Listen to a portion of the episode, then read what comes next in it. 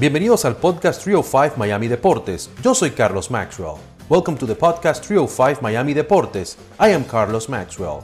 A veces estaremos en español, sometimes in English and sometimes en Spanglish. El piloto Daniel Suárez estará corriendo una vez más en el Homestead Miami Speedway, una pista de la que guarda un buen recuerdo. El mexicano viene de tener un accidente en las 500 millas de Daytona. De eso y más, incluyendo una anécdota jocosa, hablamos con Suárez en este episodio. Un placer tenerlo por segunda ocasión en esta segunda temporada de nuestro podcast. Daniel Suárez, bienvenido una vez más a Telemundo 51 y a nuestro podcast 305 Miami Deportes. Eh, por segunda vez en esta segunda temporada con nosotros, así que muy feliz de tenerte una vez más. Muchas gracias eh, por la invitación. Eh, contento de estar aquí. Daniel, la última vez que hablamos fue antes de, la carrera de Homestead, eh, no hace tanto, y ahora viene Miami, el Homestead, perdón, de Daytona, la última vez que hablamos, y ahora viene la de Homestead. Este, ¿Cómo te preparas y qué significa Miami para ti? Bueno, Miami es una pista eh, que significa mucho para mí, obviamente por, por, ya haber ganado un campeonato ahí en Miami. Eh, disfruto mucho estar en, en, Miami, en Florida, porque siento que es, una, es uno de esos estados que, que, no se siente que estás en Estados Unidos por alguna razón, se siente, se siente muy, muy, muy latino y eso, eso realmente me, me gusta más sentir en casa. Eh, muchos, obviamente muchos cubanos, puertorriqueños, eh, mexicanos y demás, y, y, y, se siente padre, ¿no? Se siente, eh, se siente bien estar en casa y, y, bueno, regresando este fin de semana, se siente bien, el equipo ha ido mejorando mucho y esperemos poder seguir con, con, ese progreso. Claro, de eso que me hablabas de la, de la diversidad que hay por aquí en Miami, ¿hay alguna comida en particular, que algún restaurante en particular que tú vayas y tú digas, voy a comerme esto, voy a tomarme esto porque estoy en Miami? Fíjate que eh, como, como prácticamente de todo, eh, pero pero muy seguido que, voy a Miami, tengo varios amigos allá y, y nos vemos para comer eh, sushi o otro tipo de, de, comidas, pero la, comida, la comida cubana también es muy buena, obviamente, en Miami y, y la, la, disfruto mucho. Todo, todo el tipo de comida me, me, gusta, pero Miami se come muy bien. Se come muy bien. A mí me gusta de todo menos berenjena. No, no sé por qué. Eso no, no me brinde eso, Daniel, un día. Si tú me ves por ahí, no me brinde berenjena. Oye, te iba a decir, Daniel, este, hubo un, accidente en la pista de Daytona. Cuando pasa algo así, ¿cómo tú te preparas mentalmente de saber que, que, que puedes accidentarte en algún momento? Eh, ¿Qué pasa de, después de eso? Si te sientes con más temor, si te sientes más confiado, si es una lección que aprendes. ¿Qué significa para un piloto el, el haber estado accidentado? Bueno, de todos los accidentes aprende algo.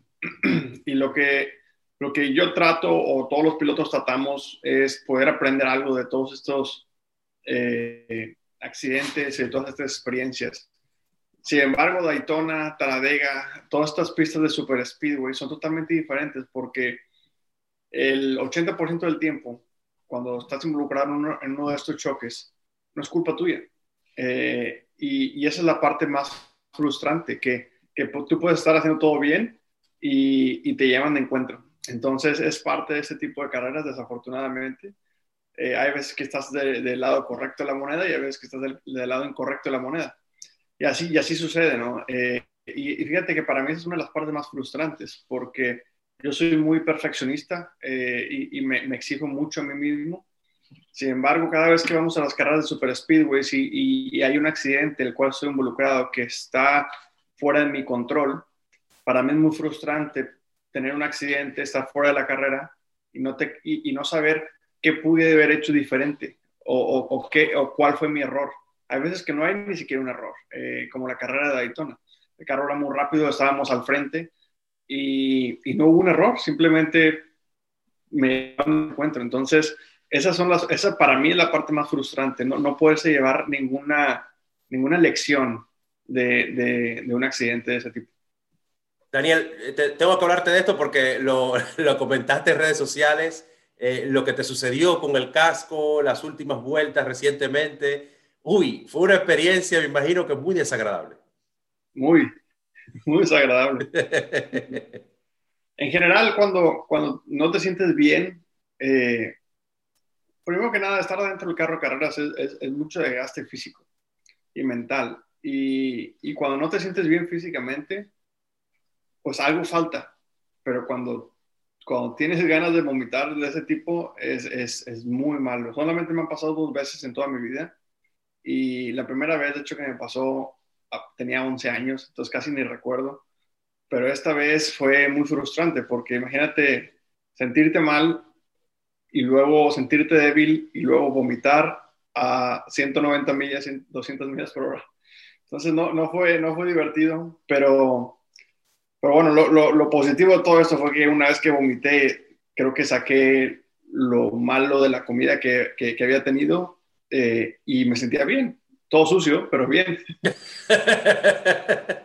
claro, no, te entiendo perfectamente, Daniel. No, tuvo que haber sido muy desagradable.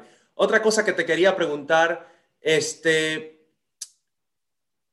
en un lugar como Miami, que, que ya has ganado por aquí, que, que, ya lo conoces, ¿tú crees que se podría hacer un poquito más para, para tratar de atraer más eventos que tengan que ver con automovilismo por aquí? Ahora viene boxeo, por ejemplo, viene Canelo ahora, eh, pero no sé si tú crees que podríamos hacer un poquito más en Miami para, que, para tener más eventos. En un momento se habla hasta de Fórmula 1 en las calles. No sé si tu, tu opinión al respecto, ya que me dice que visita la ciudad también.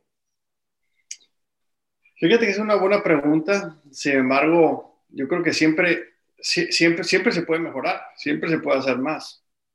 Nunca estamos en el límite. Eh, a mí, como te digo, a mí me encanta Miami. Eh, corremos, corremos mucho Florida, corremos en Daytona, corremos en Miami. Eh, y, cada vez que tengo la oportunidad de, de ir ahí me, me, encanta.